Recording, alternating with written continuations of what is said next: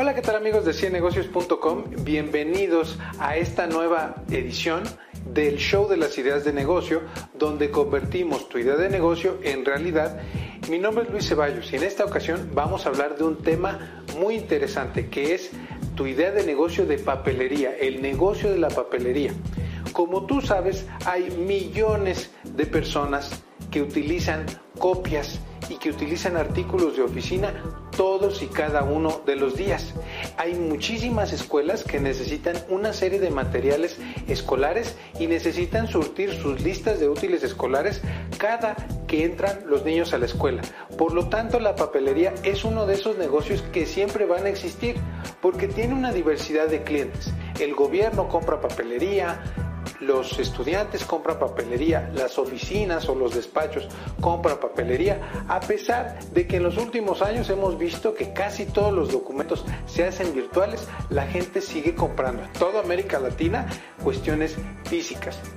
Una de las cosas que debes de saber antes que nada es si es rentable poner una papelería o no. Y creo que la pregunta no es correcta, porque lo más importante es que tú hagas tu estudio de mercado correcto para ver en qué lugar funciona la papelería. Cuando nosotros eh, hemos visto muchísimos negocios del mismo, como una papelería, nos habla de que es rentable el negocio. ¿Cuántas veces a las 2 o 3 de la tarde, después de que los niños salen de la escuela, o a las 7, 8 de la mañana, cuando los niños están entrando a la escuela, has visto que constantemente hay un flujo de padres de familia que compran sus cosas en una eh, papelería? Es un flujo importante. Es por ello que es importante que tú sepas que en una buena ubicación debería de ser exitosa tu papelería. Entonces la pregunta no es tanto si es rentable o no una papelería, es cómo la vas a hacer rentable. Y creo que lo más importante es la ubicación, que tengas la ubicación correcta. Ahora, hay distintas formas de medir la ubicación, pero eso depende de tu estudio de mercado. No es lo mismo una papelería que está frente a oficinas de gobierno, en donde seguramente se sacarán más copias, a una papelería que está enfrente de una primaria, de una secundaria, de una preparatoria. Todos los perfiles son absolutamente distintos en tu papelería y el nivel de dinero que vas a ganar es totalmente distinto.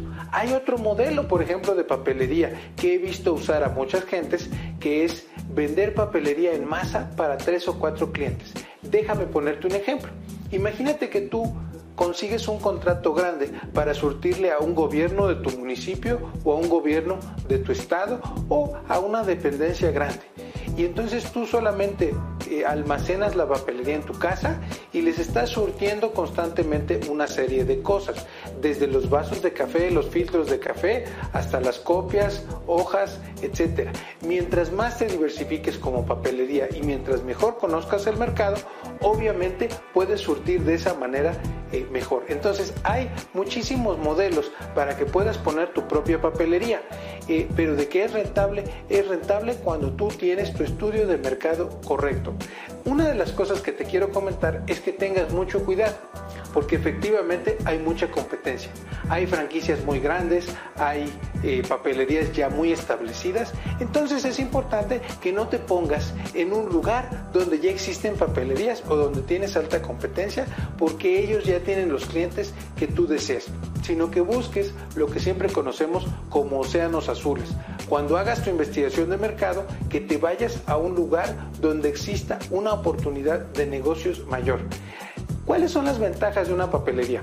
Una papelería tiene un modelo de negocios como una cafetería que es sumamente flexible. Eh, la papelería puede tener un café internet, eh, puede tener eh, copias, puede tener, por ejemplo, materiales de gobierno, puede tener entregas especiales. Hay muchísimas cosas que no solamente se circunscriben a surtir materiales escolares.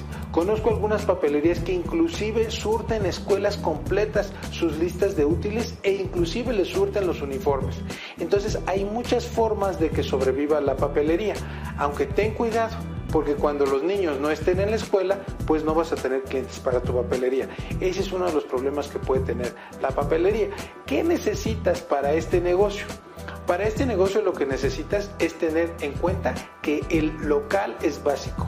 Antes de cualquier cosa debes hacer una búsqueda de locales y la ventaja es que no tienes que estar frente a eh, muchos públicos, sino que tienes que estar frente a un hospital o una dependencia donde efectivamente se necesite una papelería y donde no haya nada cerca. Entonces, lo primero es el análisis de ubicación. Lo segundo es que eh, debes de tener una lista de todo aquello que va a necesitar la gente, sea una copiadora, sea eh, cierto tipo de papel, eh, si necesita internet, etcétera, para saber cuánto vas a invertir. Porque viene entonces el tercer lado de tu estudio de inversión. Quizás necesites una copiadora, necesites una serie de computadoras u ordenadores por eso es importante que aprendas a hacer tu estudio de mercado, que aprendas a presupuestar y que aprendas al retorno sobre inversión. No sabes cuántas papelerías he visto quebrar por eh, no hacer ese estudio de mercado. Entonces, una vez que ya hayas definido cuánto eh, es lo que tú vas a necesitar, más o menos la inversión puede ser de unos 10 a 15 mil eh, pesos, 10 a 15 mil pesos, que son alrededor de menos de mil dólares, para los, digamos, papel y stock inicial o inventario inicial. Vas a necesitar alrededor de unos 15 eh, a 20 mil pesos, que también son menos de mil dólares, eh, para tu copiadora y quizá alguna computadora. Depende eh, qué es lo que tú veas en tu demanda. Y finalmente vas a tener que tener un presupuesto para los dos o tres primeros meses de alquiler o de renta para que eh, puedas pagarlos y tengas la liquidez o el dinero para pagarlos. Yo calculo que eh, un buen alquiler sería menos de 20 mil pesos o menos de mil dólares eh, y mientras menos sería mejor porque bueno, eso es lo que más afecta a un negocio como la papelería. Esos son los tres conceptos importantes que debes de saber. Yo creo que dentro de todo es importante saber para quién es este negocio.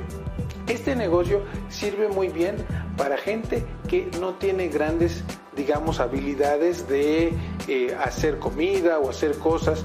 Eh, es un negocio ciertamente fácil, pero que requiere de mucha investigación de mercado porque la papelería tiene muchísimos productos y tienes que saber exactamente qué requiere el cliente, porque de lo contrario se te va a quedar mucho producto en stock. Pero yo creo que está muy bien este negocio para jubilados, este negocio está muy bien para gente grande, para parejas emprendedores o como un complemento de tu negocio. Es un negocio un poco más fácil de controlar que otros, sin embargo recuerda que la dificultad de este negocio está en hacer la investigación de mercados correcta y la investigación de ubicación correcta. Así es que bueno, si quieres saber más de cómo hacer tu investigación de mercado, cómo empezar tu negocio, cómo hacer tu plan de negocios, vamos a tener una serie de videos o puedes venir a nuestros cursos de Ciudad de México o comprar nuestros cursos online. No se te olvide suscribirte y compartir. Recuerda que si quieres nuestro catálogo de cursos eh, y ver eh, todos los cursos que tenemos para hacer tu negocio desde casa, tu papelería, en fin, para hacer tus eh, sueños realidad, eh, déjanos tu correo o tu WhatsApp dentro de la caja de comentarios de YouTube y nosotros te respondemos en unas horas con toda la información. Mi nombre es Luis Ceballos y nos vemos en una próxima ocasión.